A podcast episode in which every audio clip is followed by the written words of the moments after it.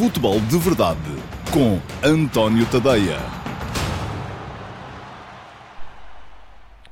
Olá, bom dia a todos. Eu sou o António Tadeia e este é o Futebol de Verdade, edição de 10 de setembro de 2019, edição a ser feita em direto do LFF Stadium, em Vilnius, capital da Lituânia, onde mais logo, ao final do dia, eh, Portugal vai defrontar a Lituânia em jogo de apuramento para o Campeonato da Europa de 2020. Conforme podem ver, eh, pelo fundo do estádio está ainda completamente vazio, aliás, não seria de, de outra coisa, não seria de esperar, e uh, o dia está hoje um bocadinho mais chuvoso do que, ou um bocadinho mais cinzento do que estiveram os últimos dias. Parece que o verão não foi só em Portugal que chegou ao final hoje, que também está a chegar ao final aqui na Lituânia por estes dias. estão a cair uns pinguinhos de chuva já neste momento e isso uh, significa que uh, as condições já não serão uh, tão excelentes como seria de esperar no, no, jogo de mais logo à noite. O relevado, como podem ver também, é um sintético, um sintético que pode criar alguns problemas a uma equipa que queira desenvolver futebol ofensivo como é com certeza o caso de Portugal. Mas uh, nada disso, naturalmente, será uh, desculpa, servirá de desculpa uh, para que Portugal não possa sair daqui com os três pontos, mas a isso já lá, já lá irei e, por enquanto, vou centrar ainda um bocadinho as minhas atenções no desenvolvimento daquilo que foi o meu último passo de hoje de manhã.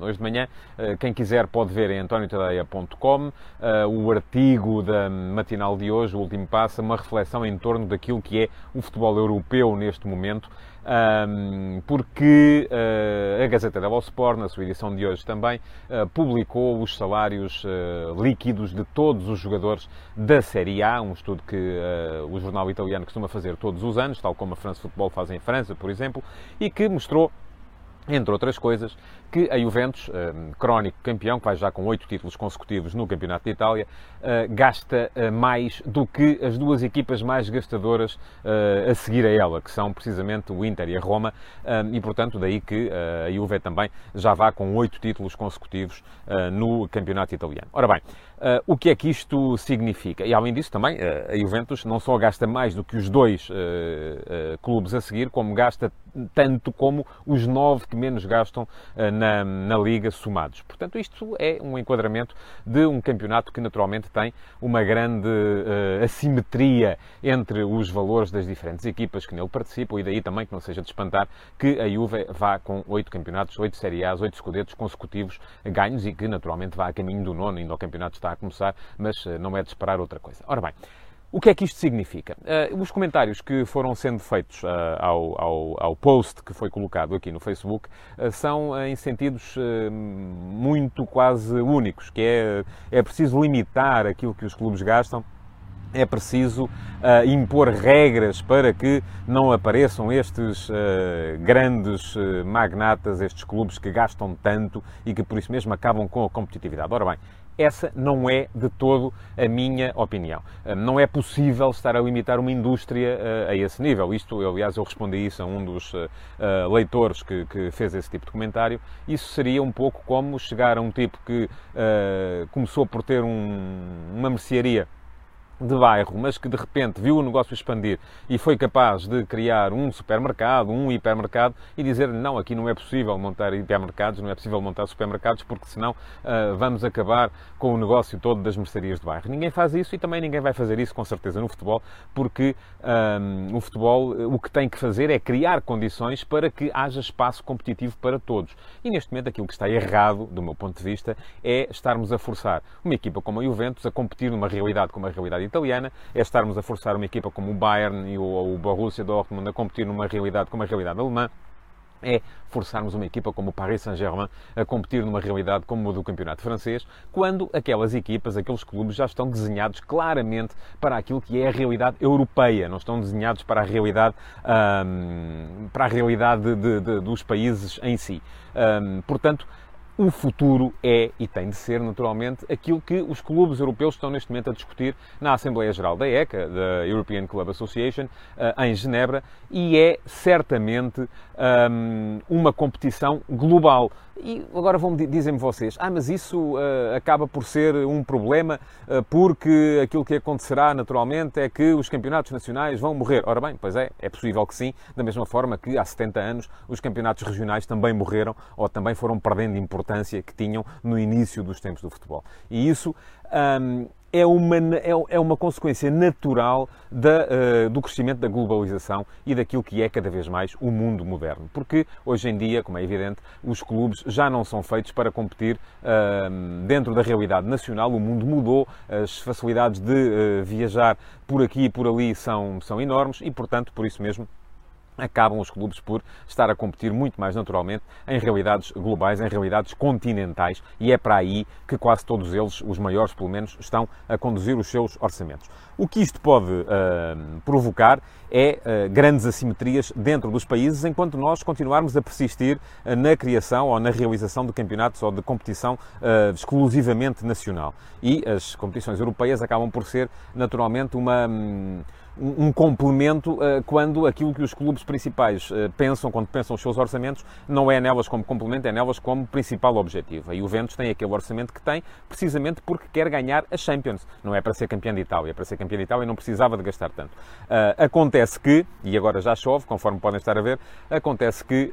Um, neste momento, essa, essa realidade ainda é uma realidade secundária naquilo que é o panorama competitivo mundial. E isto vai gerar cada vez mais essas assimetrias. Não é só nos grandes países, não são só as Juventus, os Manchester, porque a Juventus ainda é a sétima mais gastadora num panorama europeu, por exemplo. É também nos países de classe média, como é o caso de Portugal, onde a distribuição de receitas também não é maravilhosa e também promove assimetrias entre os três, ou neste caso os dois, que vão mais vezes à Liga dos Campeões e o resto dos clubes do panorama nacional e, naturalmente, também a competitividade nacional também vai ser cada vez mais reduzida. Ora, a que é que isto nos pode conduzir? Isto pode conduzir-nos e vai conduzir-nos inevitavelmente à criação de uma Liga Europeia. Agora, aqui a questão é como é que vamos lá chegar. É se vamos lá chegar à bruta, que é o que vai acontecer se deixarem os clubes grandes uh, tomar as suas decisões de forma selvagem, ou podemos lá chegar de uma forma mais mais, uh, uh, equilibrada, que é o que acontecerá se federações como a Federação Portuguesa, por exemplo, que tem uh, mais poder do que se imagina, acabarem por uh, fazer valer alguma razoabilidade naquilo que é uh, uh, o panorama competitivo mundial. Ora bem, é isso que eu defendo, é que os clubes e, os, e, as federações dos países de classe média acabem por impor alguma razoabilidade e isso não é, não se consegue negando a realidade que vai ser essa Liga Europeia, é condicionando, é promovê-la, é ser proativo na forma de abordar. Mas pronto, aqui como veem, já chove e já começa a chover com alguma intensidade, mas uh, aquilo que uh, vai acontecer é o tal Lituânia-Portugal, onde as assimetrias também são naturalmente grandes. E eu vou tentar seguir um bocadinho ali para a frente para me abrigar. Mas e a dizer que aqui as assimetrias também são naturalmente grandes e não é de esperar outra coisa que não seja uma vitória de Portugal no jogo de mais logo, apesar das dificuldades que o terreno, que o clima possam vir a originar. Não é de esperar de facto outra coisa. É de esperar que Fernando Santos possa promover uma, duas, três alterações no 11. Para já, aquilo que se sabe é que os dois jogadores que ficaram fora dos 25 são Nelson Semedo e Daniel Pudense. Eh, portanto, esses eh, eh, dois não vão jogar, estão fora dos 23 convocados. Mas aquilo que se espera também é que depois Fernando Santos possa promover uma, duas, três alterações no máximo. Uma é segura, vai entrar João Cancelo para o lugar de Nelson Semedo. Poderão acontecer mais duas ou três, já o disse ontem se uh, Fernando Santos optar por dar também alguns minutos de competição a jogadores como Ruben Neves, como uh, João Félix, esses são os dois principais candidatos a entrar no 11, mas também não seria de espantar que acabassem por aparecer no 11 uh, eh, jogadores como Pizzi ou como Rafa, obviamente isto condicionaria a chamada de alguns dos outros que, que, de que se fala para entrarem nesse 11. Um, só mesmo mais próximo do jogo é que poderemos um, saber quem vão ser os jogadores uh, escolhidos, uh, mas uh, aquilo que é de esperar é uma equipa não muito longe daquela que habitualmente Fernando Santos faz alinhar, porque isso também passaria para dentro do campo, não por uma questão de, de, de, valor da equipa, mas por uma questão da mensagem que se passaria para dentro do campo, porque aí estaria Fernando Santos a dizer a quem vai lá para dentro que o jogo, afinal de contas, acabaria por ser, se calhar, fácil e que não valia a pena os jogadores meterem tudo aquilo que têm para meter, e uma coisa é certa, a Lituânia, sobretudo aqui neste campo sintético, pequeno,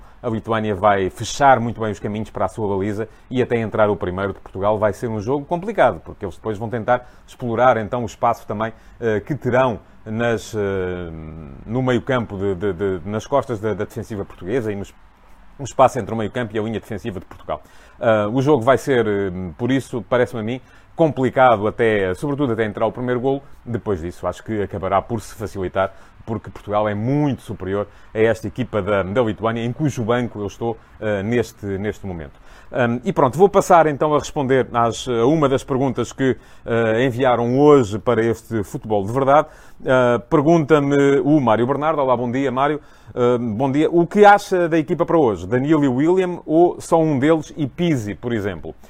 Um, eu acho que antes de Pizzi, uh, Pizzi não concorre na, na, na, ideia do jogo de Fernando Santos, Pizzi não concorre uh, com uh, Danilo e com William, Pizzi concorre com Bruno Fernandes. aquilo que me parece é que se entrar Pizzi, quem sairá naturalmente será Bruno Fernandes. se, mas não quer dizer isto que, que, que Danilo e William vão jogar. Acontece é que se Fernando Santos optar por retirar um dos dois, e nesse caso eu acho uh, que será Danilo, porque o William é um dos 4, 5 jogadores que com Fernando Santos joga sempre. Ele, Cristiano Ronaldo, Rui Patrício, Bernardo Silva, uh, são jogadores fixos na estratégia da equipa.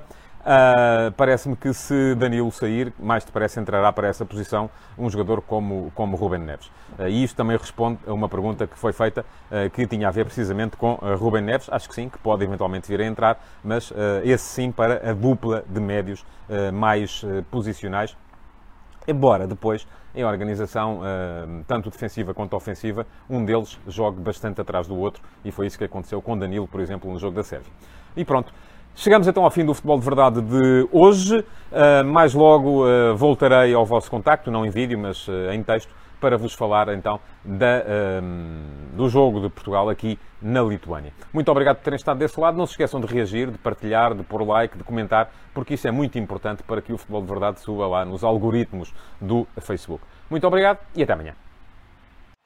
Futebol de Verdade, em direto de segunda a sexta-feira, às 12h30, no Facebook de António Tadeia.